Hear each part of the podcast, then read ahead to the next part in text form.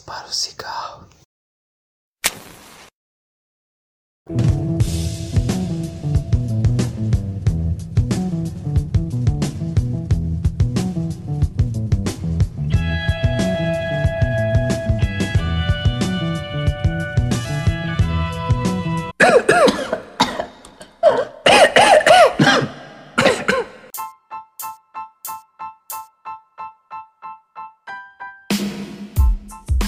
Salve galera, boa noite para todos vocês aí que acompanham o nosso podcast, o seu nosso Pausa para o Cigarro.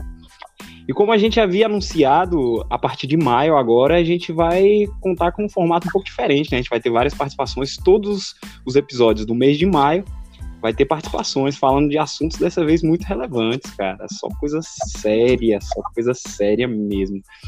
E nesse primeiro episódio com participação, a gente vai ter a participação de Gildásio Júnior. Gildásio Júnior tem 35 anos, cultural, trabalhou com produções de eventos e planejamento e gestão de projetos.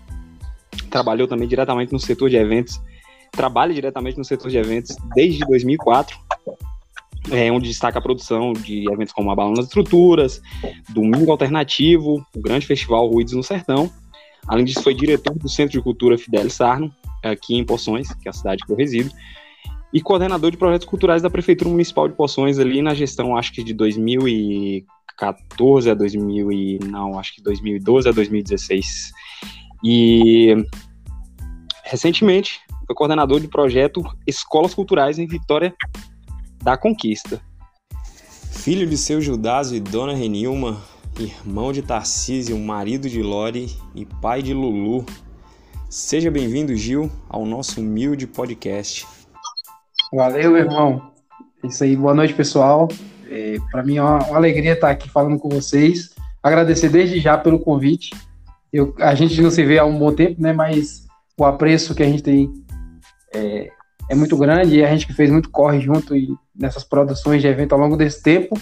E como vocês já citou, né, Tarcísio, que é, que é meu irmão, seu parceiro de banda, é, e a gente trabalhou junto, tive a alegria de trabalhar junto com o André e, e Tarcísio em algumas produções desses festivais aí que você, que você citou, André. E também é, agradecer a Sankofa pela oportunidade, né, pela parceria também. E chega, acompanha também o Ruídos e, e, e, ajudou a gente também nessa primeira, nessa primeira, nessa última leva, melhor dizendo, né, do Ruídos, das produções. E é um prazer estar aqui colaborando com vocês. Massa, o prazer é nosso, inenarravelmente nosso. Sankofa, meu brother, como é que você tá, mano? Boa noite, galera. Boa noite, vizinhança. Como é que vocês estão? Espero que bem, mano. Tô tranquilo, cara. Tô tranquilo aqui, bebendo um vinhozinho, né? Vendo as coisas aqui da Colômbia. E tô aqui também, né? Feliz de estar conversando com o Gil, que é um brother, que a gente sabe aí, né? Que tá na correria há um tempo, fazendo umas paradas aqui porra, quem, quem foi viu que era, era coisas muito foda, porra, ruídos inesquecíveis, né? Metal Singles, galera das Pokémon, bandas, porra, foda. E vamos aí, né, velho? Trocar essa ideia, vamos ver aí o que é que nasce disso, né? Da gente parar também, não é só apenas trocar ideia, mas parar assim também para refletir, para dar umas ideias cheque, né? Que é isso que é massa. A gente também falar sobre lances que passa a gente também parar para analisar qual é a função dessa parada, qual é a ideia dessa parada de existir um produtor cultural, não é não, Gilzão? É isso aí, na hora que eu peguei a garrafinha para beber água aqui, mas é isso aí, o papo eu acho que hoje é, vai ser bom, é importante a gente ter esse tempo também para refletir. E sobretudo diante de todas as questões que a gente vem vivendo nesses últimos anos, principalmente nesse último, né, em contexto de pandemia, é importante a gente sempre estar tá aproveitando os espaços para pontuar e problematizar algumas coisas. Pensando num processo de evolução, né, de crescimento do setor, do cenário, enfim. É isso aí. Exatamente, exatamente. Ô Sankofa, você quer engatar uma primeira pergunta ou eu posso fazer uma pergunta? Como é que é, velho? Se você quiser fazer, também tá tranquilo. Mas se você que abriu aí quiser que eu faça também para o Gogol ficar de boa, pode falar aí. Você decide. Eu vou engatar uma então aqui. Vou mudar o script rapidinho. Vou mandar uma pergunta aqui que. O script é, é uma pergunta muito É, o script que não existe, né? É... Ô Gil, como é que, uma pergunta simples e objetiva, como é que esse setor cultural andou se virando aí nesse um ano e pouco já de pandemia, porque foi um grande baque, né, cara? É, para pessoas que não entendem, o setor cultural ele emprega muita, mas muita gente mesmo, cara, nesse Brasilzão, né? Não são só os músicos que estão no palco, o produtor que está por trás ali, são muitas pessoas. Por um evento, por exemplo, como ah, o Ruído no Sertão ali, eu vi que a quantidade de gente imensa, cara. É, desde a galera que estava na produção em vários setores da, da produção, né? Que existe produção de palco, produção executiva, diretor de uma série de coisas, roads, até o pessoal da portaria, o pessoal do bar, o pessoal da limpeza, até é, serviços é, terceirizados como uh, as gráficas, uh, os serviços de, de, de, carro de som, a galera do, do outdoor que faz o outdoor, uh, os design gráficos, as artes para as artes do evento, etc e tal, né? Falando de uma forma bem resumida. Mas aí, como é que esse setor cultural andou se virando nesse período pandêmico aí de mais de um ano, velho? É, então, cara, é, você retratou bem aí essa questão de ser um setor gigante, né?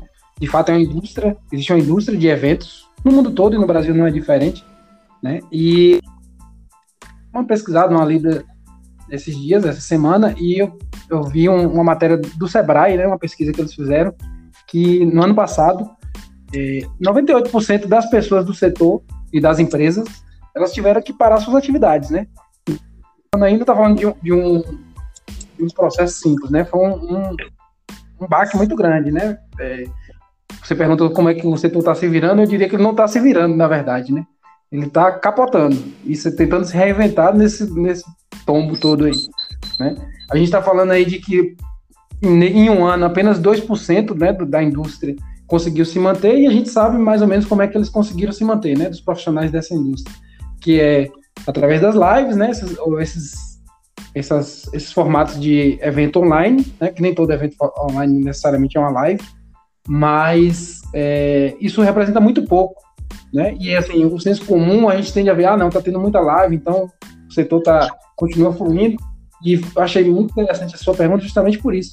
Porque quando a gente pensa no setor e a gente vê esse tanto de live, e eu trago esse número de apenas 2% continua trabalhando, a gente entende que tem milhares de outros profissionais, de, de técnicos e, e, profissionais de outros setores, de, de prestadores de serviços que estão de fora, que não conseguiram entrar nesse, nessa seara dos eventos online né? Seja pela qualificação técnica, seja pelo próprio produto, ou mesmo pela afinidade, que, por exemplo, é o meu caso. Eu não consigo hoje, para ser sincero para vocês, nem sequer assistir é, durante muito tempo um, um, espetáculo online ou coisa do tipo. Nunca, não me adaptei ainda, né? mesmo em um ano de isolamento social, é, a nenhum tipo de evento online ainda. Né? E olha que eu sou professor da produção, estou no, no setor, acompanho uma coisa ou outra, mas extremamente pontual. Né? E quando a gente vê que um setor que demanda é, a presença do público, né, quando a gente pensa nisso, que pra, basicamente para existir um evento precisa existir uma reunião de pessoas nesse, nesse evento, né? É, e, na história do, do evento, da humanidade, né, até antes da pandemia, existia uma resistência de formatos de evento à distância, né, seja online, é, seja através do, da internet ou, ou algum outro dispositivo é, a gente pensa que a gente está num processo agora de reinvenção. Né? É, existe muita especulação, a gente vai falar disso mais para frente, mas esse é um momento agora de crise para o, o setor, né? além da crise sanitária, as outras crises que a gente tem vivenciado no país e no mundo, o setor de eventos vai passar por um, um, um momento de reinvenção. Né? Do que a gente viu antes o que, que a gente vai poder conseguir aproveitar para agora, durante a pandemia, enquanto ela durar, e pós-pandemia, e o que, que a gente vai precisar trazer de novo. Né? Isso aí também, para quem é do mercado, pode surgir novas oportunidades e, e, e, sair na frente e ganhar uma fatia aí. Quem tiver uma grande ideia ou quem já tiver a resposta para isso, que até hoje ninguém sabe, né? Mas para te responder, para voltar para essa questão, é, hoje a gente está vivendo um período muito complicado de, de, de em termos de mão de obra, muita mão de obra parada, né? As pessoas não têm como produzir evento. O produtor não tem como produzir, não vai contratar o técnico de som, o técnico de luz com a mesma frequência que, que o técnico tinha demanda de serviço é, antes da pandemia, né? Isso é o que é natural. Então, o que aconteceu foi que algum um percentual migrou para fazer live, um outro percentual tem buscado aí, por exemplo, ah, eu conheço de produção, então vou tentar vender um curso, oferecer um serviço aqui adaptado, né? E dentro da rede, da minha rede, as pessoas que eu conheço, eu vi muitas pessoas partindo para outros outros serviços de outras áreas, sabe? É, o que acontece no momento de crise dessa, dessa dimensão, né? Infelizmente, são poucas pessoas que vão conseguir é, segurar por muito tempo sem, sem trabalhar, sem, sem fazer uma renda, é, até que a pandemia passe e volte a trabalhar normalmente com produção, né? Então tá todo mundo assim num momento de muita muito se questionando muito sobre o que que, que, que tá acontecendo, o que que o que, que vai poder fazer para para amenizar isso no setor é, de agora em diante, né? E agora que já tem um ano de pandemia. Certo, mano, certo. Realmente, Gil, é, é, é algo muito complicado e fica difícil se enxergar uma luz de uma no fim do túnel aí que, que, que traga uma esperança de uma de uma reestruturação, porque a gente tra uh, quem trabalha com eventos, eu até me coloco nesse nesse balaio também, porque eu tenho as experiências com algumas produções e tal, e sou músico. A gente trabalha com aglomeração, né, mano? Então, tipo assim, como é que vai ser, mano? Como é que vai ser isso aí, né? Se a gente trabalha com, com o pivô do bagulho todo. Então fica complicado mesmo. Não é não, Sankofa? Cadê você? É isso aí, meu irmão. Porque a gente tem que saber o seguinte, né? Como o Gil pontuou aí, que foi muito interessante, é a questão que essa onda de lives não é novidade, na realidade se tornou prioridade né? devido à situação. Então, assim, isso já era um espasmo do que já acontecia de questões de bandas tocarem com aglomeração, obviamente, antes de tudo isso, e pegar e botar na net o seu show ao vivo, tá ligado? Para quem não ia, tal, enfim, com de alguma forma na rede social e assistiria simultaneamente, né, enquanto rolava o show, pá. A gente sabe disso, é como o Gil falou. Mas, cara, eu queria perguntar a Gil o seguinte. Gilzão, meu velho. É... Boa noite para você, André. Boa noite aí pra galera, né? Pra Gilzão, bom, vou falar com você. Mano, quanto essa questão das lives hoje em dia, né, com, com esse lance da pandemia e tal. Futuramente, como é que você viria a questão que assim das lives? Elas voltar, é, de certa maneira, retornariam meio que para a questão da, da, da, forma como era levada antes, meio que secundária, ou você acha que ao mesmo tempo se tornou uma alternativa para quem produz, vendo toda essa dificuldade, sabendo que quer queira ou não, devido a todo uma, um desmantelo aí do setor cultural de diversas formas, né, em suas diversas maneiras de se manifestar, pá. É, ver talvez assim como uma, uma coisa interessante é evento misto, velho, um dia de virtual, um dia presencial, como uma, uma forma assim de saber que infelizmente, né, devido ao contexto todo é econômico, social, as porras que a gente tá aí, que sabe vai durar umas porra toda, se vê como uma alternativa futuramente, se for viabilizar de novo, fazer presencial, tipo fazer um dia, por exemplo, festival, como Ruídos, né, que você fez, por exemplo, dois dias. Um dia virtual, um dia presencial. Isso daqui é bacana porque viabiliza e ao mesmo tempo também é bacana para produção. Você acha que seria uma alternativa futuramente evento misto?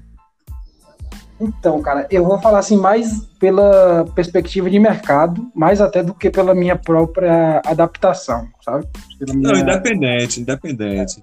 Mas pensando assim, ó, o que, que a gente tinha, né? É, até quando a gente trabalhava mais intensamente na época com produção, existia essa discussão, pô, vamos transmitir o ruído online, é, ao vivo para a galera online, vender, sei lá, uma entrada a preço simbólico, ou até disponibilizar, não sei, para quem não pode vir e tal. Né? Isso aí já existia lá atrás, em 2012, 13, 14, quando a gente começou a produção do Ruídos de 15 a 17 também, todas as, as edições a gente tocou nesse assunto várias vezes, né? E até para fortalecer os canais da gente, nosso site, enfim. Mas existiam um, algumas barreiras culturais que, que naquela época não permitiam. Por exemplo, é, era difícil, ou quase praticamente, era muito raro, na verdade, que você visse um, um evento online que você é, pagasse para assistir, né? As pessoas não tinham esse hábito de pagar para nada é, online, virtual, sabe? Nenhum, nenhum show, nenhum espetáculo.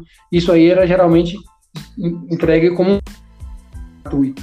Porém, existia também um, uma demanda muito grande pela qualidade do vídeo. Porque hoje em dia, vejam bem, com a pandemia, as pessoas entenderam que o processo agora é live e, e, e show é, à distância, né? Mas para essas coisas acontecerem, muitas vezes vai, vai, ter que ser com, às vezes, com celular dentro de casa, com violão, no caso do na época de lockdown, por exemplo, né? Muita gente fazendo voz e violão ou teatro dentro de casa, no apartamento, tudo muito na base do improviso. Não que isso, é, vamos dizer assim, legitime algo mal feito, mas que naquela época, quando a gente pensava em produzir algo, a gente tinha que pensar também numa equipe de produção é, de áudio e de vídeo que fosse muito grande para também suprir essa transmissão, né? Então, quando a gente coloca no custo, não, não entrava no, no jogo, porque também era um risco, era uma aposta muito arriscada. Né? A gente tentar botar online e ampliar nosso público, não sabemos se a gente não sabia se podia ser pago ou não. O peso muito grande era para não ser pago, as pessoas não não comprarem, né? Era uma, tendência na época e que a pandemia meio que normalizou isso. Então, hoje em dia, por mais que você não, não cobre ingresso, mas você disponibiliza lá o Pix, o Pay, sei lá o que, o aplicativozinho, e o cara já paga lá seus dois reais para ter sua mensagem postada, para comentada, enfim. Né? Isso aí também é uma forma de do, do, da produção se manter, do evento se manter, ou até a própria banda quando está fazendo o seu show, uma live em específico para o lançamento de um álbum, alguma coisa do tipo. Né? Então, essa mudança aconteceu. Tá? As pessoas agora se permitem assistir, né? se adaptaram a assistir esse formato de, de produção, de live e tal. É, por isso que eu estou falando, é mais uma, uma fala mais de entendimento do mercado do que da minha, da minha, do meu gosto pessoal, da minha, do meu entendimento pessoal. Porém, é, a gente sente falta, né? A gente que produz e, e, o público sente falta do contato presencial, do corpo a corpo, da experiência sensorial de estar no. Então, as, as, as pessoas próximas a ele compartilhando das mesmas coisas, né? O mesmo som, o mesmo cheiro, o mesmo. Enfim, o mesmo ambiente, a mesma ambientação, né? Que é o que o evento traz, né? Aquela experiência estética ali, em todos os sentidos, né? É, inclusive nos, nos cinco sentidos que a gente tem. É, então, o que, o que acontece hoje? Aceitação da live no primeiro momento, porque era o que tinha para hoje. Depois a gente teve aquele boom né, de lives, live de tudo quanto era jeito, de tudo quanto era artista. Deu uma saturada, mas também deu uma qualificada nas lives. Né? Tem, tem alguns, algumas produções agora que a gente que a gente pode ver, que já tem um, um, uma pegada já mais parecida, dentro do próprio universo online, já tem uma pegada mais parecida com o que era feito presencialmente né? É, festas e eventos que são feitos em determinadas salas de conferência, tipo Zoom, esses, né, esses aplicativos, né? É, e isso eu acho que não vai se perder. Para o futuro, esse é um legado que vai ficar. Então, se antes a gente tinha uma discussão, um enfrentamento muito grande para o trabalho online, talvez agora, para lidar com o público no futuro, a gente já vai considerar como aliado. Então, a live é algo que vai ficar, na minha visão, ela vai permanecer. Claro que é, sempre pensando em estratégias para evoluir, como eu falei, né? Começou lá com aquele voz violão do, do, cara no lockdown e hoje já tem uma produção um pouco melhor, já tem um, um, um, festival que a gente até acompanhou, né? Eu aproveitar e saudar aqui a galera do Dope Smoke, foi um festival do caralho semana passada, é, em termos de produção, né? Que a gente assistiu. E, e, e isso aí é evolução, né? É, eu imagino que ela vai ficar e pode ser uma arma é, a favor da, das produções no futuro. Porém, isso aí também é algo que ainda vai precisar ser negociado com o mercado, ser negociado com, enquanto política é, de Estado, do governo, né? Porque também tem toda essa questão de regulamentação e etc., e a quantidade de pessoas que vai poder participar, e, e as questões comerciais que entram aí também, né? Porque a internet, apesar de, de parecer que é terra de ninguém, mas ela precisa ser regulamentada, e aí tem questão de dinheiro, tudo isso envolve e quando a gente está falando de festival, né, é, a gente pode falar de, de festival pequeno, né, para 200 pessoas, aquele show underground ali mais, mais restrito, mas a gente pode falar também de um festival, um, um big festival, tipo Live in Loader ou, ou Rock in Rio, com edições online. Como isso vai se dar, né? É, então tem que ter regulamentação. Então isso é algo que vai, também vai ser construído nesse processo. Pode crer. Massa. Massa. É, é, tinha isso, né, cara? Internet, se tá na internet, tem que ser de graça, né? Tinha, tinha essa visão antes, assim, de. É, era algo quase impensável de se fazer um evento e se cobrar um ticket, um ingresso ali para para fazer um evento, para um evento antes da, da pandemia, né, cara? Isso se tornou uma realidade depois, mas antes realmente a galera pensava dessa forma, assim. Ah, se tem um evento presencial eu não pude ir, eu não vou querer pagar para assistir ele online, não, entendeu? Se quiser, eles jogam depois na internet online eu vejo, entendeu? É, Tinha-se essa, essa visão mesmo um pouco antes, né, cara? É, eu ia engatar uma pergunta aqui sobre. Sobre o que mesmo aqui, velho? Só alguma coisa que você citou aqui sobre o, o alguns do, do, desses grandes eventos que, que talvez possam ter uma, uma possam vir a ser online, né? Como o próprio Rock in Rio, uns, esses grandes festivais no mundo, aí Lollapalooza, é, é, uhum. Glastonbury, esses festivais todos que rolam no mundo aí e tal, né? O que que acontece? Eu não sei, cara, porque eu acho que o retorno financeiro não sei para produção, mas para os artistas, o retorno financeiro nos eventos online ainda são pequenos, cara. Entendeu? É, mesmo que ele te dá a possibilidade. Eu, eu, eu talvez para grandes artistas uh, do, do, meio sertanejo e tal, talvez tenha valido a pena, né? Porque tinha live dos caras que tinha um milhão de pessoas assistindo. E isso realmente num, num show presencial é difícil. Agora, se falando especificamente uhum. do segmento do rock heavy metal, por exemplo, eu, eu não sei se isso é tão é, viável para os artistas. Não sei se para eu não falo em, em, lance de produção, eu falo para artista, uh, porque eu tenho acompanhado algumas, algumas situações e vi alguns artistas que falaram que fizeram eventos assim cobrando ticket e tal para eventos online e que não foi tão viável, assim, teve uhum. poucas é, poucas pessoas que viram e tal e não foi algo que funcionou tão bem. O lance desse sertanejo também era, era alguns cobravam tickets, na verdade eu, eu não, nunca vi a, o público estimado dos, dos eventos que eles cobraram ticket, né? Eu vi evento de, de, de, de lives abertas mesmo, que tinha um milhão de pessoas assistindo.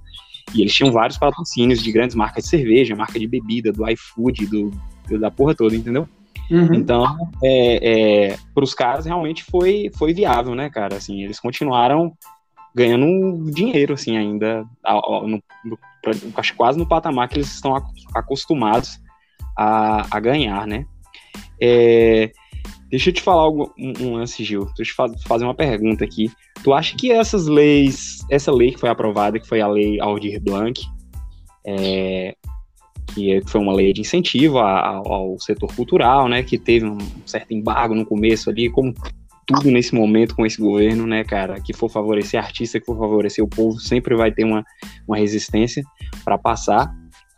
Ela teve uma certa resistência ali, mas acabou sendo votada e, e entrou em vigor. É, tu acha que ela conseguiu dar um, uma aliviada nesse setor, cara? Conseguiu, a galera conseguiu é, trabalhar e respirar um pouco mais? Realmente deu uma, deu uma, uma, uma aliviada na situação que estava realmente difícil é, eu gostei da pergunta, é, André. O Aleal de Ban é algo que a gente precisa sempre ficar de olho nesse tipo de movimentação, porque ela fala muito também sobre isso que a gente está passando, né? É, na época, e já que você citou o governo aí, aqui no Brasil, a primeira ressalva que eu queria fazer é essa, né? Aqui no Brasil, tudo para a gente está sendo potencializado para baixo, né? Para pior, melhor dizendo. Porque com o governo que a gente tem, com o desgoverno que a gente tem, na verdade, né? É, a gente não tem uma previsão de, de controle de, das vacinas, né? De quando as vacinas vão atingir aí é, grande parte da população. A gente não tem uma política séria de combate à pandemia e a gente tem, acima de tudo, um enfraquecimento de todos os setores que vêm beneficiar a sociedade de uma forma é, digna e humana, entre eles a, a pasta da cultura, né? E a Lei Aldir Blanc veio nessa contramão desse movimento, desse desgoverno, e foi uma lei proposta por é, representantes de esquerda, e é, é, importante a gente frisar isso aqui, por Benedita da Silva, né, que, é, que é do Rio de Janeiro, e ela sofreu resistência, mas com a, o apoio popular e, sobretudo, a mobilização dos artistas né, no Brasil todo, ela foi aprovada. Eu estou citando isso porque a gente vive um, um momento de polarização, mas é, independente da polarização, é, é, preciso que a gente reconheça que existem alguns movimentos que precisam ser legitimados dentro dessa balbúrdia toda que é a, a, a política brasileira, né? É, e aí a Léo de Blanc, ela vem justamente com essa prerrogativa, né? Não, o setor, o setor cultural como um todo, ele está é, sufocado, ninguém está conseguindo produzir, as produções, como você falou, né, é, dos, dos, pequenos artistas, ela não tem o, o, reconhecimento, e aqui também vou até reforçar isso, de fato, quando a gente trata de nicho, é tudo mais complicado, né, uma coisa a gente está falando de uma produção de um sertanejo desses aí, que a, a exibição dele na Globo gera, vamos dizer, um, um milhão de, de pessoas assistindo, para a Globo é uma audiência ruim, mas na internet, um milhão de pessoas ele consegue ter um retorno muito grande de patrocinador, como você falou, né? Porque é um patrocínio, um patrocínio muito mais direcionado e tal. É, e para quem, quem trabalha com nicho, isso é muito mais complicado, no caso, quem trabalha com rock and roll, heavy metal. Né? E diante desse cenário, a gente estava tendo um sufocamento real, real todos os setores aí da cultura, sobretudo quando a gente pensa aí o que está abaixo do mainstream, né? Que não é mainstream. Mainstream ainda acabava sobrevivendo ali de uma coisa ou outra, é, por, até pela estrutura que tem.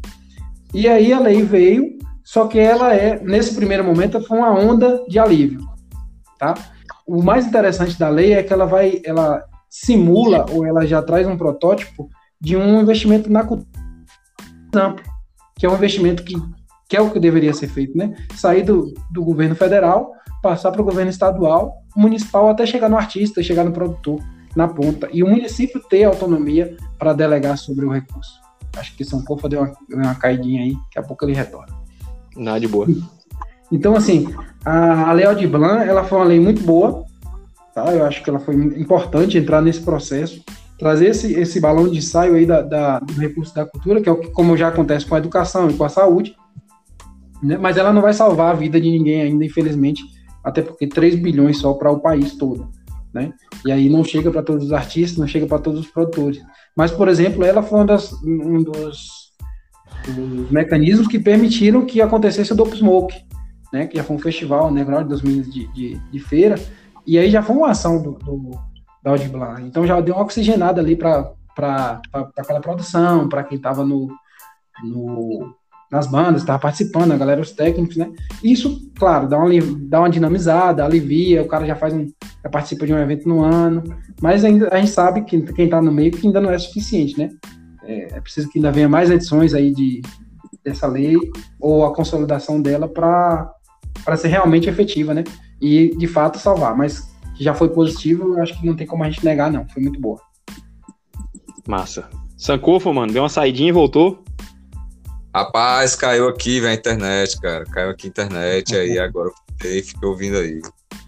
Então, fazer uma pergunta, cara. Você falou que não necessariamente uma live é ao vivo, né? Você pode fazer gravado, que por exemplo foi o caso do Top Smoke, né, velho? Foi, pá, fez um jogo uhum. lá, pá, gravou e a galera lançou. E, porra, foi muito legal, né? Que você viu lá, tá uma, uma quantidade boa de gente, tá apoiando. Mas é aquele lance, né, velho? Questão do do, do, do, do, momento da pandemia aí, a galera teve que flexibilizar como uhum. iria, de alguma maneira, fazer com que o setor não morresse, né? Ou sufocasse, enfim. Uhum. E, porra, é isso aí. Eu, eu penso que, que esse lance de live aí vai, vai, vai, vai perdurar. Enfim. Caiu a internet aqui, velho, voltou. O Audi Blanc, a Lei, a Lei Blanc, né, cara? Interessante ter rolado isso. E eu queria te perguntar o seguinte, velho, na sua, na sua visão, quanto a essa lei agora, que é recente, você enxerga que de uma forma positiva assim vai trazer um, enfim, dependendo do prazo, um impacto positivo, vai para o setor cultural, cara. Essa lei Audi é. Blanc aí. Você que mesmo, eu... por exemplo, tentou aí, pai, enfim, Uhum. A sua perspectiva quanto ao de Blanc, você, você gostou quanto essa notícia? Eu, eu tava dando uma. assistindo umas lives dessa de, de Instagram, né? De uns deputados e tal. E a, a pessoa era relatora da Audiblan, né? E ela falando justamente isso, que eles estão agora na luta para. A primeiro passo agora, né? Foi tentar ampliar junto ao governo federal, que o prazo tinha sido até dezembro, né? Para repasse do recurso. Então tem prefeitura e estado que está com dinheiro ainda precisando liberar para chegar na mão do, dos artistas e dos produtores. E o segundo passo agora é fazer a Lei Aldir Blanc, é, segunda versão, vamos dizer assim, né? uma, uma, nova remessa de dinheiro e editais e, e eventos na ponta, chegando na produção de eventos e produções das mais diversas. Né? Eu acho muito bom, acho que é necessário. Eu acho que isso aí era uma pauta que deveria já ter sido construída lá atrás independente de pandemia. Surgiu a oportunidade de fazer de forma emergencial na pandemia, e se isso aí se consolidar, primeiro enquanto política de governo, né, nesses próximos anos, e aí depois virar de fato uma política estatal, de, de como é o SUS, por exemplo, né, que tem um repasse, e a gente precisa sempre defender esse tipo de política, que tem um repasse que garante que o recurso vai chegar para o médico, não só para o médico, o remédio vai chegar para o, o, o, morador do município, né? Não importa em qual localidade do Brasil ele chegue, ele esteja. A mesma coisa precisa ser feita na cultura, né? Que a cultura tão importante e aí é, a gente precisa frisar isso, né? Tão importante quanto a saúde é o que tem salvado as pessoas na pandemia é a cultura, porque todo mundo aqui está com uma Netflix, um podcast, um, um sonzinho ouvindo, um, uma série assistindo, um livro lendo, tudo isso é produção cultural, né? Então acho que a política, essa política da Audi ela tem possibilidades, sim, claro que depende desse jogo todo político, mas se ela for consolidada, aí sim a gente tem é, condições de entender e enfrentar um, um setor cultural até mais fortalecido, inclusive para quem trabalha aí com pequenos nichos, né? E no uhum. caso da gente aqui em específico, quem trabalha com heavy metal tem mais possibilidades até de, se consolidar e de, de fortalecer que é tão fragilizado, né? Uhum. Bacana. É, eu vi realmente assim, cara, eu, eu achei muito legal o, o lance de que uma, uma galera, além do Dope Smoke que a gente citou aí, eu vi pequenas bandas que conseguiram é, ganhar projetos na, da Lei Aldir Blanc para fazer lives, sacou? Tipo, teve bandas bem undergrounds, assim, mas que conseguiam uma grana para gravar CD, outros conseguiram para fazer uma live, 10 mil reais, 5 mil reais, 20 mil reais, mas que, que de certa forma, ajudou, né? Mas foi isso que aconteceu, cara. O todo o repasse, ele não foi não foi gasto, digamos assim, todo o repasse, né? Isso. Todo, todo o dinheiro disponível para esse incentivo não foi não foi gasto. Então, talvez role aí uma, uma segunda chamada, né, da, dessa, dessa lei e que é interessante, cara, que é interessante. Tipo, até deixar avisado pros amigos aí que tem banda, que trabalha com produções, tá ligado? É começar a trampar seus projetos aí, porque se rolar uma segunda etapa da Lei Aldir Blanc, já tá todo mundo encaminhando seus projetos aí para não deixar de estar tá usando esse recurso que é nosso, né, cara, que tá disponível pra gente produzir. Já engatando, já engatando uma pergunta sobre essa questão que você falou aí. Uhum o nosso o que nos salvou durante a, a esse período aí de, de pandemia, o que está nos salvando, que afinal de contas não passou, né? Estamos vivendo um momento complicadíssimo ainda aqui, falando de Brasil especificamente, é, foi as produções culturais, né, cara? É, tu acha que o público tem noção da importância desse setor, né? Mas nesse momento, assim, que as produções foram fundamentais no entretenimento durante a pandemia, né, cara? Todo mundo assistiu muita live, todo mundo ouviu muita música, todo mundo assistiu muita série, assistiu muito filme e uma série de outras coisas, né? Tu acha que o público em geral, o povão, a massa, tem noção da, da importância desse setor que tu atua, velho? É, eu vou responder essa pergunta aí, André, mas antes eu só queria reforçar aqui uma questão do, da Audiblan, né? Porque eu falei uhum. assim, de uma forma é, mais ampla, mais, é, mais ampla, até um pouco mais teórica, mas é, a, lei, a lei também tem problemas práticos, né? Como, você, como a gente comentou, uma das coisas desse dinheiro não ter, não ter distribuído não foi só o prazo, sabe? Às vezes é um, os projetos não chegam, as prefeituras não têm alguém que, que possa dar conta de, de técnico profissional que, que tenha competência para isso, para mandar todos os documentos necessários para que o dinheiro chegue no município, né?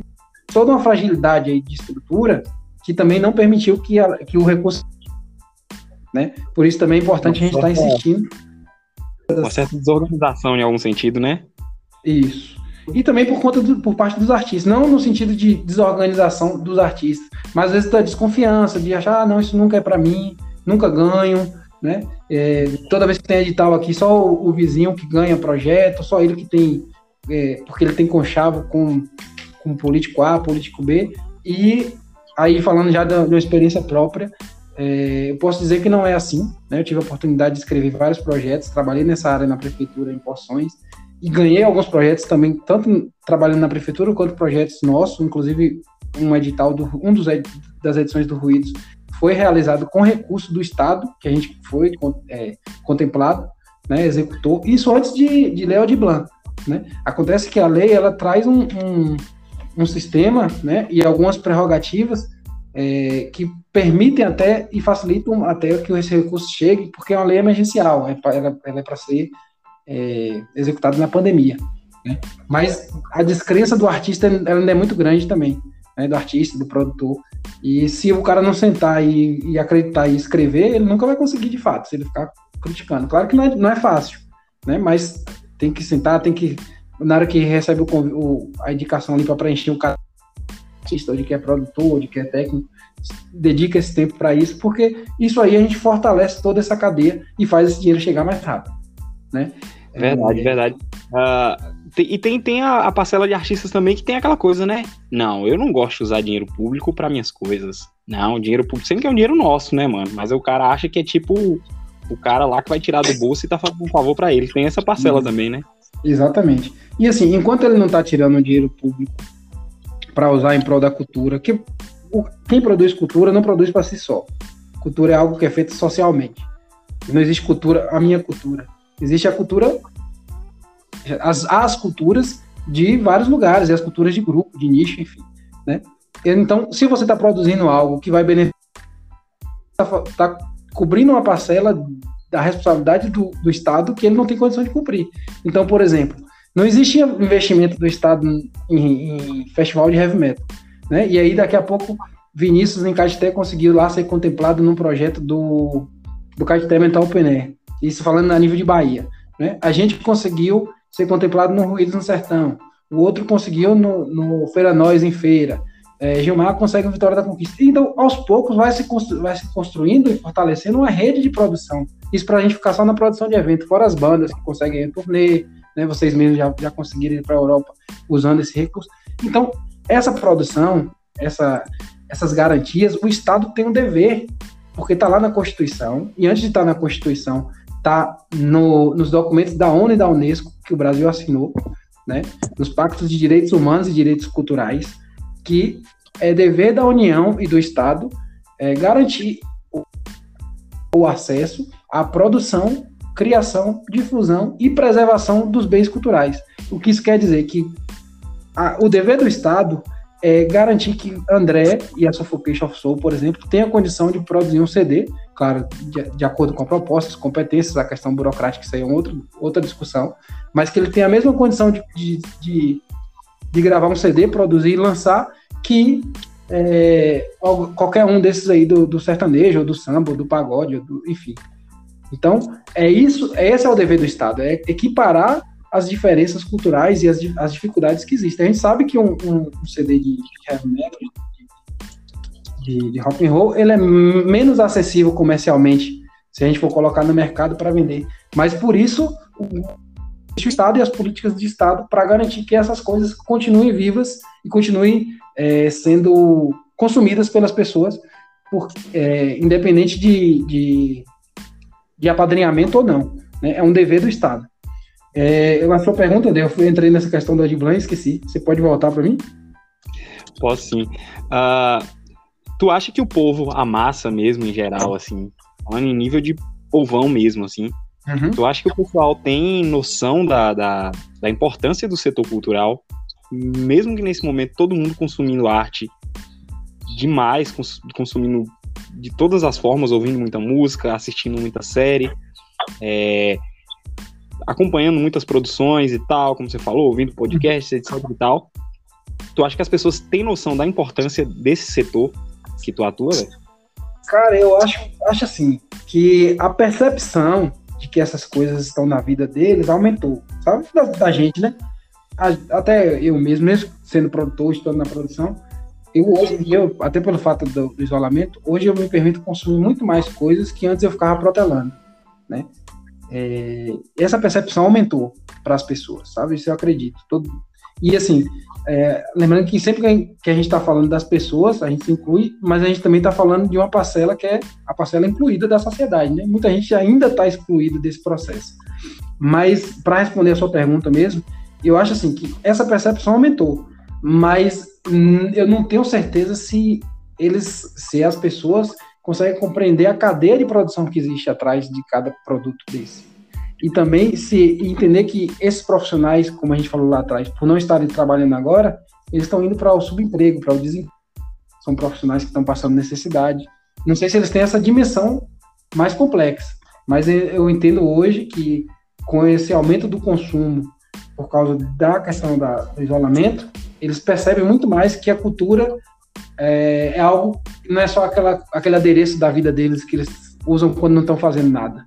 Né? É algo que às vezes relaxa, é algo que tira ele da, dessa preocupação, é algo que, que ensina, né? que faz ele refletir sobre si mesmo e sobre os outros. Então, eu acho que essa percepção tem melhorado. Não vejo, não sei se, se vocês enxergam com essa importância, né? Como é que você se sente quando você você lida com, por exemplo, quando você pega um, uma série de, sei lá, qualquer, da Netflix, por exemplo, você fica imaginando ali, pô, será que essa galera tá trabalhando hoje? Não sei se você faz essa reflexão, André. Eu faço porque eu sou viciado na logística de produção. Né? que esse cara trabalhou para fazer essa, essa cena?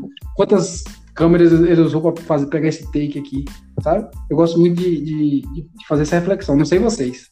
Vocês piram nessas paradas?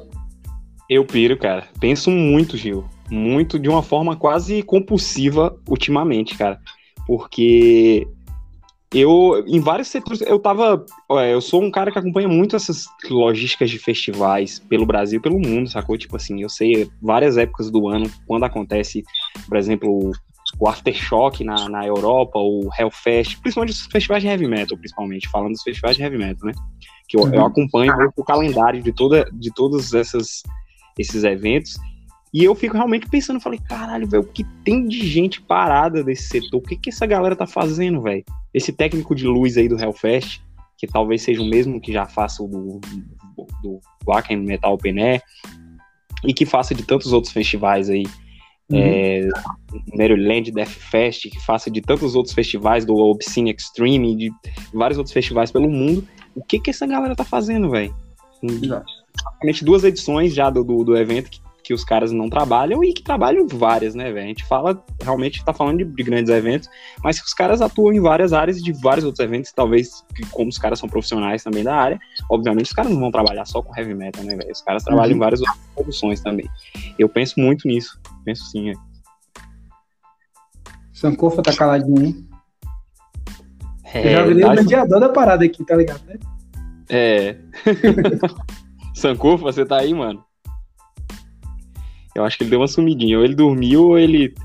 É. Eu não sei o que aconteceu. Oi? Tá ouvindo, não, cara? Tô falando aqui, não tá saindo, não, é? Não, não tava saindo, não. Você tem outra pergunta pra fazer pra Gil? Não, eu tava, eu tava escutando vocês aí, pô, tava escutando vocês aí. Ah, massa, massa mesmo. Tava escutando aí vocês, cara. Então é isso, então... cara. É isso, Saudi Blanc e seus desdobramentos, né, mano? E Gil, fazer uma pergunta aqui, cara. Assim, o que é que você pensa, por exemplo, sobre a questão de como é comunicado os aprovados dos projetos, cara? Culturais que são contemplados, por exemplo, antes de ir pro diário oficial. Você, por exemplo, que, que passou e teve aí, né? Para mim, porra, é muito complicado essa forma de comunicar para quem passou. O que é que você pensa assim, velho? Cara, assim, velho. Quem passa gente... e ser contemplado mesmo e não ser prejudicado, velho. Olha, a gente tem várias, várias é, burocracias que às vezes servem para ajudar, para sistematizar, mas muitas vezes também servem para atrapalhar, né? Se a gente olhar do ponto de vista técnico, é, eu tive oportunidade no, no começo do, do, da pandemia ano passado, na revisão, na revisão não, desculpa, na análise técnica do, do, de um edital que estava rolando aqui no estado, né, na Bahia, e foi um dos, dos avaliadores. O processo é bem sério, bem rígido. É, a análise que, que, a gente fez né, foi uma análise mais técnica, não a gente tinha que olhar é, ponto a ponto do projeto. E a gente fez com o máximo de controle possível. Sobre esse aspecto, a burocracia é ótima, né? Mas algumas coisas ela fica engessada. Do ponto de vista da comunicação, cara, eu penso assim, se for o que eu estou pensando na pergunta, né? É, o cara que escreveu um projeto, ele está responsável na mesma, automaticamente a acompanhar esse projeto. Se ele escreveu, ele mandou uma proposta lá, né? É como, vamos, vou pegar um exemplo aqui, se fosse pensando numa empresa privada. Você vai fazer um evento, você escreveu seu projeto bonitinho, cuidou dele, meteu uma capa ali, botou umas fotos do evento anterior para dar aquele tchan levou o projeto bacanudo, né? Show de bola. Aí você tá lá, você se apresenta, conversa com o cara, troca ideia, então, meu projeto é esse aqui, a gente tá precisando disso, a gente vai oferecer isso, tá, beleza. O cara fala, velho, é o seguinte, eu vou analisar, vou conversar com o meu sócio, me retorne daqui a uma semana. Você vai colocar na sua agenda, né? Ou daqui uma semana eu tenho que voltar lá para pegar esse retorno aí. E você tá fazendo uma venda ali. Né? E você vai confirmar essa venda em uma semana. Para o Estado não é assim. Para o Estado você tem que ficar de olho no, no, no edital, no, no, diário oficial, acompanhando no, na própria secretaria, nas portarias. Isso né, é, é, da burocracia. O, Estado também não tem a obrigação de fazer uma publicidade, botar um estudou na, na porta da gente e dizer assim, ó, oh, você ganhou, né? Ou mandar um e-mail, um fax.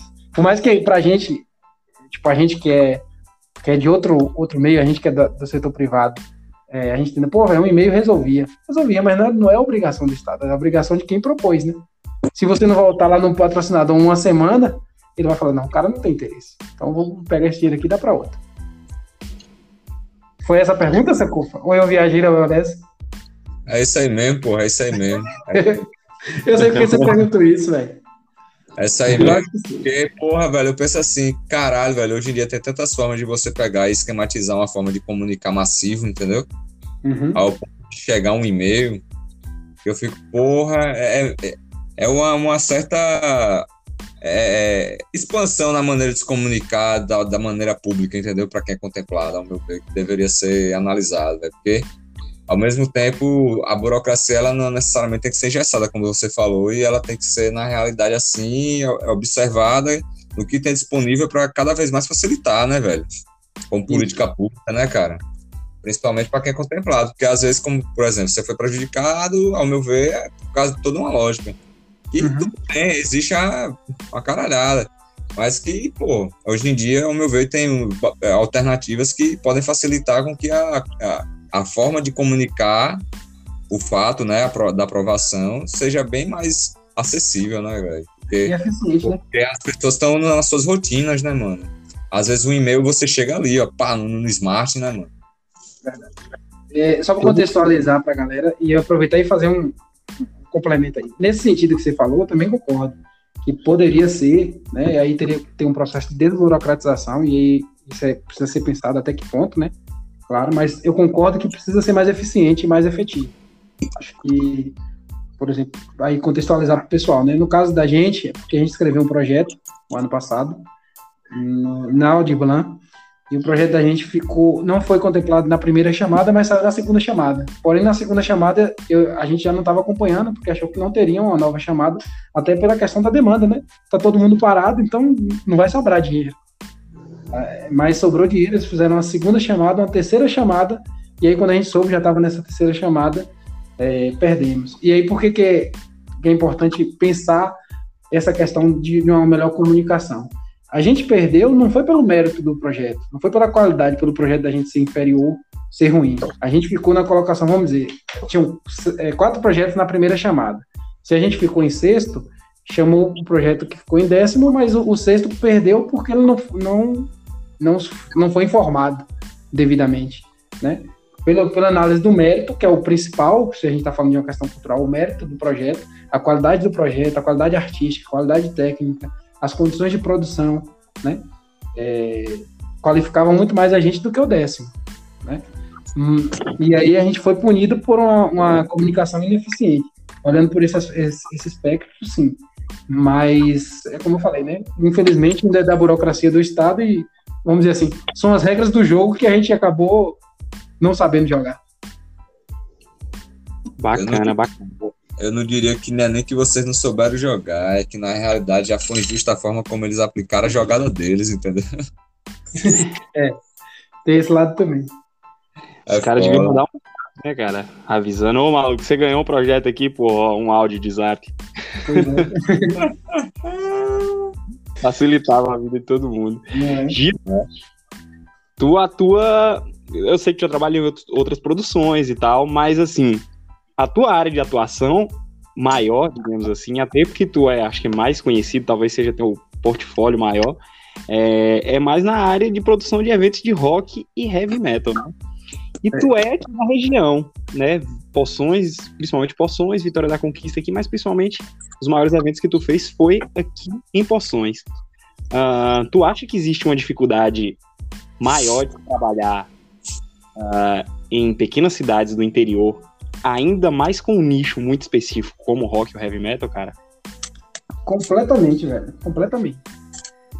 Porque o, o, o, que, o que, que me fez, quando a gente fazia o, o Ruídos, e sobretudo do terceiro para o, entre o terceiro, o terceiro e o quarto, nos dois, que a gente fazia aquela correria para poder fechar parcerias, né? Quando a gente vinha nas empresas aqui em Conquista, Vitória da Conquista, é, era praticamente 100% assim do, do, empresariado falando, cara, o projeto é muito bom, mas por que, vocês não fazem isso aqui em Conquista? É mais fácil, a logística é mais fácil, o aeroporto está aqui, ó, tem hotel, tem tudo, tem estrutura. De fato, é, é muito mais fácil, vamos dizer assim, pensar na logística estruturada para uma cidade grande, para uma cidade mais estruturada, né? Como Salvador, Vitória da Conquista, Maceió, enfim. É, mas existem algumas coisas que não, não, não são para ser em qualquer lugar. Né? E o Ruídos foi um, um festival pensado para ser realizado em porções. É, assim, minhas produções de show, de festival e etc. foram todas em porções. É porque eu comecei a me envolver com vocês aí, com a galera aí, e, nas produções, e foi aí que eu me descobri. Né? E sempre que eu produzi é, show e festival de, de banda de rock and roll ou de heavy metal, foi aí na cidade, né? É... Então eu queria fazer o Ruídos fosse uma referência dessas todas essas pequenas produções que a gente fez e fosse também uma referência a nível de Bahia, né? Que as pessoas da Bahia falassem, pô, tem um festival massa lá no interior, lá numa cidadezinha chamada Poções, aquela cidadezinha pequenininha ali, lá no sudoeste, né? Naquele sertão. É... e isso foi massa, sabe? Tinha, tinha esse propósito. Agora, com certeza, velho. Em termos de mão de obra, a gente não tem a mesma qualificação dos profissionais, né? Até pela demanda, tem muito menos demanda de show aí, então tem menos profissionais que trabalham com, com eventos aí do que numa cidade grande. É, oferta de serviço, né? De hotel, alimentação, é uma cidade menor, vai ter menos oferta de serviço. A chegada das bandas, toda, até o público para ir também era mais complicado do que, por exemplo, para vir para a Conquista, até pela questão de rede hoteleira e tal. Mas é, são o, é, é, esse para mim era o lado bom do desafio, sabe? Eu falava assim, não, aqui tem, um, tem um romantismo nisso aí, tem um charme fazer em porções, para trazer um, alguém que é lá de Salvador, que não, não faz ideia do, de como é o interior baiano, parar numa cidade como Porções para curtir dois, três dias no final de semana com os amigos ali de heavy metal e ouvindo banda de todo lugar da Bahia, até do, do Brasil, né? E fora também. Então, tinha essa pegada. Mas é muito mais difícil. E muito foda. E possa crer que o Ruídos é referência, né, cara? A gente vê o nome do Ruídos longe, cara. A gente já viajou pra tantos lugares quando a gente falava que era de Porções, tipo, é, sempre tinha galera que citava aquele festival foda que rola lá, assim, muitas, muitas pessoas nem sabiam que a gente era, tinha uma ligação com o festival, né? Muitas pessoas falavam, e uhum. aquele festival que rola lá e tal, que foda e tal. Então, de fato, se tornou uma, uma referência pro, pro, pro interior do, do estado aqui, né, cara? Tu participou também da, do Domingo Alternativo, que foi um evento legal aqui. Por sinal, a gente falou muito de leis de incentivo e tal. Tu chegou a, a, a ser contemplado em, em um projeto Isso. Na... Uhum. Na verdade, a minha participação foi até mais por causa desse projeto, né? É, eu trabalhava na prefeitura na época como coordenador de projetos culturais, então eu ajudava a galera a escrever os projetos, e aí o, o, o Domingo Alternativo foi um dos projetos contemplados, né? Na época. E nele aí eu, eu passei a atuar também na linha de frente, gerenciando o projeto e ajudando na produção também, mas foi justamente nesse período, enquanto o recurso do Estado estava na, nas mãos do grupo que produzia o, o, Domingo Alternativo, né? E eu ajudava eles lá, tanto na produção quanto na prestação de contas, porque todo esse recurso também ele precisa prestar conta e tal. Não é só assim, o Estado vai lá e vai dar o dinheiro e você fica ao Deus dará, né? Você tem que prestar conta e tal. Então eu dava um suporte a eles nisso também. Então foi nessa época que eu trabalhei com eles. Depois também terminou o projeto aí, é, eles deram continuidade e eu fui cuidar de outras coisas também. Legal demais, legal demais. Sankufa, e aí, jovem?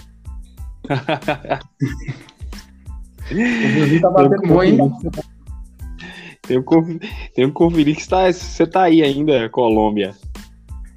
Tô sim, meu velho. Tô sim, tô sim. É aprendendo, né, velho? A gente tá aí aprendendo sempre, né, cara? Conversa massa, quando tem muita informação assim, a gente fica parando, pá, ouvindo e tal, é melhor, né? Eu falo pra caramba também, né? Quando começa a falar, não para. Quem é que Mas não é fala aqui? Quem é que não fala? É porque eu tô isolado aqui, pô. Só tá eu, eu, e minha esposa agora esses dias. E eu ainda tô gripado. Aí eu espero que não seja Covid, não, mas. Aí eu tô ficando distante dela pra ela não gripar. Aí fico sem ter com, você, com quem conversar. Encontro vocês aqui, aí pronto, pô, falar um bocado mesmo, né? e falar do que a gente gosta ainda, então, né, cara? Se fosse outro assunto, mas falar de produção, desses trem, aí o papo vai longe, muito longe, muito longe. Gil, é, tu tem alguma pergunta para encaixar aí, Sankofa? Então, cara, eu queria perguntar para Gil o seguinte, né, cara? Ele fala assim, ele falou na questão, tal, toda a questão de lei, burocracia e tal, de, de independente, distintamente questão né, de, de, produções culturais serem preservadas, difundidas tal, pelo Estado, né, como dever mesmo com a sociedade, né? E eu fico assim, tipo, pensando, por exemplo, né, o, o setor, setor que é mais a área da gente que é mais autônomo, por exemplo, já fiz parte de coletivas, portou, já fiz evento e tal. Esse setor da gente que é mais um lance que a gente procura incentivar as porra toda, mas tira do bolso, né, mano? Tira do bolso, pá, faz a parada assim, como você falou, em poções. Em poções é um lance que é fora do eixo, velho, se você for ver. Não é, não é referência, né? Mas a, a questão do fora do eixo conquista não tá sem referenciar. Mas, tipo, é, é uma parada fora do eixo que ao mesmo tempo também, porra, é um lance que, pô, cara, você trazer um evento, como você fez em 2014, que foi o primeiro ano, foi, se eu não me engano. Isso. Tava lá. Então, porra, no outro ano você mandar aquela estrutura foda tal, é muito massa, velho. Porque é como o André falou, pô. É um lance que é nosso, porque, de certa maneira, a máquina estatal, a máquina do Estado, de diversas formas sustentáveis, puxa coisas que é nós que todo dia está de alguma maneira ali sustentando. Então você tem que correr atrás. Ah, esse discurso de que ah, evento tem isso, tem aquilo de incentivo público, mano. Se você for ver, se você for ver o problema, o problema real, maneira como é gerido, o que é acumulado pela questão dos impostos, dos impostos de quem paga imposto, tá ligado? Então, assim, se você correr atrás dos incentivos, independente da, da porra das burocracias, você tá correndo, de certa maneira, atrás do que é seu para você falar, porra, velho, apesar dos pesados, eu tô correndo atrás para tentar fazer isso daqui valer, porque se é meu, eu tenho que pegar e fazer valer para eu investir no que eu quero, saca? Já que eu não posso diretamente pegar aquele dinheiro e fazer do meu jeito.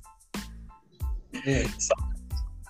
Aí eu fico vendo assim, velho, para essa galera do setor mais independente, futuramente você ser, por exemplo, o Dope Smoke, né, conseguiu o Audi Blanc, seria o Audi Blanc alternativa mesmo assim, velho, pra galera pegar e cada vez mais procurar agora como fomenta a cultura, como o Rui procurou no passado, tá, assim, o Audi Blanc para pegar e fomentar eventos undergrounds, velho, eventos em cidades que são fora do eixo, em cidades que, por exemplo, porra, botou 1.500 cabeças em 2015, eu lembro, 2016 também deu uma galera, porra, diga aí, velho, você acha que o Audi Blanc, assim, futuramente, se for bem trabalhado mesmo, para dar essa ideia de abarcar a distinção cultural, como você falou, que a cultura é, é uma coisa plural, né? Uhum. Então, de Blanc, se você for analisar como foi trabalhado e tem que ser tra é, futuramente trabalhado, ao meu ver, que, que tem que ser aprimorado, mas, e, pô, a, a, atualmente, ao meu ver, eu vi como um incentivo, um incentivo é, de uma forma muito contraditória, né, voltada ao contexto que a gente está, para um setor cultural que se essa porra aqui daqui para 2023 melhorar seria interessante, brincando. Mas seria interessante, né, futuramente. E aí, você pensa o quê, cara? Fala aí. Eventos, eventos independentes, autônomos e essa, esse lance de incentivo à cultura e essa mentalidade. Então, que tem meio assim, dessa radicalismo. Não, é não falo nem radicalismo, velho. Babaquismo, babaquice mesmo que tem, velho. Às vezes, ah, como o André e eu, a gente tava conversando ontem, né, André, no, no primeiro Ruídos que rolou, não foi? Né? É, assim, velho, essa pergunta é boa porque se a gente for focar mesmo assim no cenário geral, 90% dos, dos festivais, ou dos, dos, festivais não, dos eventos e até das bandas, é, são todas autônomas. Não existe. É, até o, o no Sertão é, é, um evento autônomo, independente, e que a gente bota dinheiro. Parece que não, mas a gente bota dinheiro, né? Para ser daquela estrutura. É, você, você citou aí a primeira edição, foi muito bom, velho, você citar, porque assim, na primeira edição, o Ruídos tinha aquele caráter de ser mais um festival bacana, de pequeno porte ali, né? na cidade, tipo, igual os outros que a gente já vinha fazendo, né? Poções, aqui em Conquista também já tava rolando uns eventos nessa pegada. Mas ele já, na minha cabeça, ali era um protótipo do que ia ser o de 2015, né? 2015. É, 2015, que foi o do Metal Singer. Claro que a gente não sabia que ia rolar o Metal Singer, que ia rolar aquele, aquele todo ainda, mas era o protótipo do que eu queria. É, talvez por isso ele pareça ser algo mais estruturado, vamos dizer assim, mais que tenha mais força hoje para resistir, por exemplo, a um processo longo de pandemia ou etc. Né? uma crise como a gente está vivendo. Mas assim como o Ruídos, é, que é grande, né, na, aos nossos olhos é grande, todas essas produções pequenas elas vão passar por um, um, um processo de readaptação muito maior. Porém, eu acho que vai ter um, um detalhe que vai facilitar aí. É, a regulamentação para eventos menores, pela quantidade de pessoas, claro que determinado lugar também. Né? Cada, cada estado vai definir isso melhor. E é, o espaço também onde o evento acontece, é, ele vai dizer muito se vai ser possível, né? Porque a gente, eu já peguei shows em Salvador, por exemplo, em lugares muito fechados que hoje a gente pode ser mais show, né? No centro da cidade lá. É, porque não tem é, circulação de ar, né? Então é uma questão sanitária. Então, tirando os espaços que conseguir atender essas questões sanitárias, é, os, os, pequenos eventos eles vão vir primeiro, né? E aí eu vou trazer um, um, um, um ensaio aqui do que eu imagino que seja um movimento interessante quando esse processo todo de pandemia é, estiver melhor resolvido, né? Que eu não sei, nem falo mais em acabar com a estrutura que a gente tem. Mas quando ele estiver melhor resolvido ou controlado, é, a gente vai ter um efeito de uma demanda muito grande por evento. Evento pequeno, evento grande, mas sobretudo os, os eventos underground, os eventos menores, eles vão ser muito acessíveis. Porque o produtor quer produzir, a banda quer tocar, o cara do som quer botar o som, o cara da luz quer botar a luz, e o povo quer ir pro show. Ninguém aguenta mais ficar em casa. Né? Então, a gente vai ter uma demanda muito grande. Então, vai, vai ter, vai ser, pode ser que exista um processo aí de muita efervescência nesse primeiro momento. A adaptação disso aí, como é que vai ser em cada lugar, com, cada produção, vai depender de cada, de cada realidade, né? Mas o que a gente imagina é isso. Assim que abrir, vai ter esse, é como o pessoal fala, o rebote, né? Tá todo mundo se segurando, doido para ir para um show. Quem é que aqui não tá doido para ir pra pegar um showzinho, né? Então, na hora que puder, que sair o primeiro, o segundo, o terceiro, vai estar tudo abarrotado de gente e gerando demanda e movimento. Depois vai vir uma retração e aí sim é hora de se, de se reinventar, de se readaptar, né? É, mas é um desafio. Eu também não tenho uma resposta assim precisa para isso não, mas imagino que é isso que vai acontecer. Vocês conseguiram pegar a ideia aí, mais ou menos? Bacana, bacana. Velho, chegamos a uma hora de papo. É, Infelizmente, papo massa da porra, aprend... Nossa, que aprendizado, viu, cara? É legal que você deu um panorama para pessoas que tá meio que por fora desse setor, você deu uma, uma esclarecida massa sobre várias questões, cara. Tanto sobre as questões de lei de incentivo, sobre as questões por trás das produções, sobre as possibilidades de volta do, do setor a atuar de forma presencial. Foi um papo realmente enriquecedor, Gil, que deu, vai dar um upgrade ao nosso humilde podcast. Agradeço demais, Gil, tua presença. Queria que você fizesse as considerações finais. Você também, Sankofa, faça as considerações finais para a gente encerrar essa edição linda do nosso Pausa para o Cigarro. Vamos lá? Maravilha. Valeu, André. Eu agradeço primeiro e novamente, né, a vocês dois pela, pela oportunidade de bater esse papo com vocês. Tô com saudade de vocês. Doido para encontrar vocês para a gente ouvir um som, encontrar num, num show desse underground por aí. Mas imagino que assim que possível a gente vai, vai, vai se bater por aí.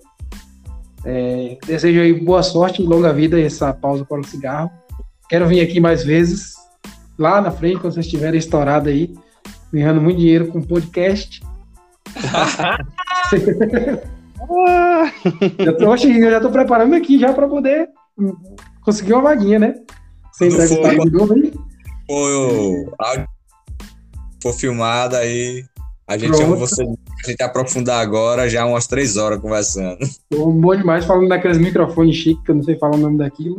Botar uns é. cortes no YouTube pra ficar passando pra galera que tá vendo qual, e aí daqui a pouco passa um corte do pausa pro cigarro, né? Tô ligado uma chamada, uma chamada, uma chamada bem sensacionalista, né? Gil falou que odeia ler Aldir Blanc, botou uma chamada bem sensacionalista. Desse jeito. É, aí bota, bota bem assim, underground é mil vezes melhor do que o mainstream. Aí, Pois é, vocês, agradecer a audiência também desse, a galera que vai ouvir aí, a paciência de todo mundo que vai aguentar aí quase uma hora de podcast, ou um pouco mais de uma hora. Desculpa aí se eu falei demais ou, ou viajei demais, mas acho que a minha ideia era essa mesmo, trazer um pouquinho do que está acontecendo no cenário, do que não está acontecendo também, e, e, falar de uma forma um pouco mais ampla, mas e deixar também aí as portas abertas na hora que vocês quiserem, para a gente bater um papo, falar mais também de rock and roll, e parabenizar aí que eu ouvi os podcasts de vocês e tô achando muito da hora, é bom tomar um, um tomar uma asinha, ouvindo um podcast, parece que a gente tá trocando ideia com vocês, é massa. Valeu mesmo, galera. É isso mesmo, Gil.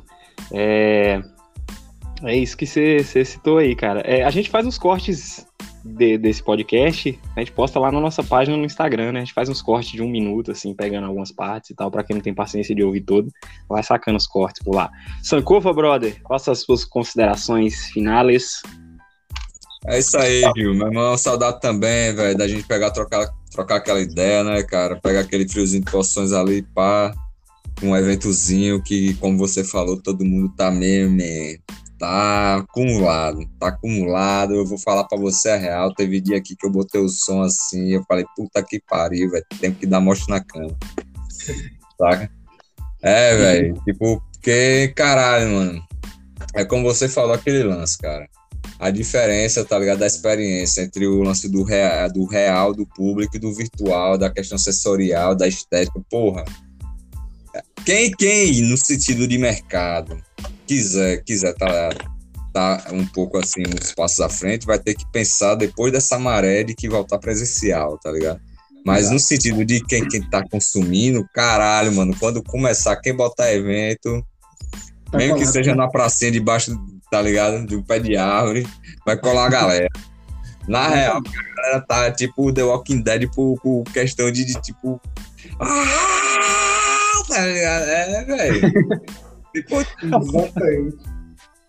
Saca? Até se você é uma pessoa que fez a primeira vez, alugou ali uma caixa de, de 200 conto, botou um pedestal e um microfone de, de 30 conto, tá ligado? E botou aquele a bateria, pá, tá ligado? Alugada por 50 reais. Acabou, mano. Vai dar uma galera. Se você botar no, no, no, no meio social, vai dar uma galera.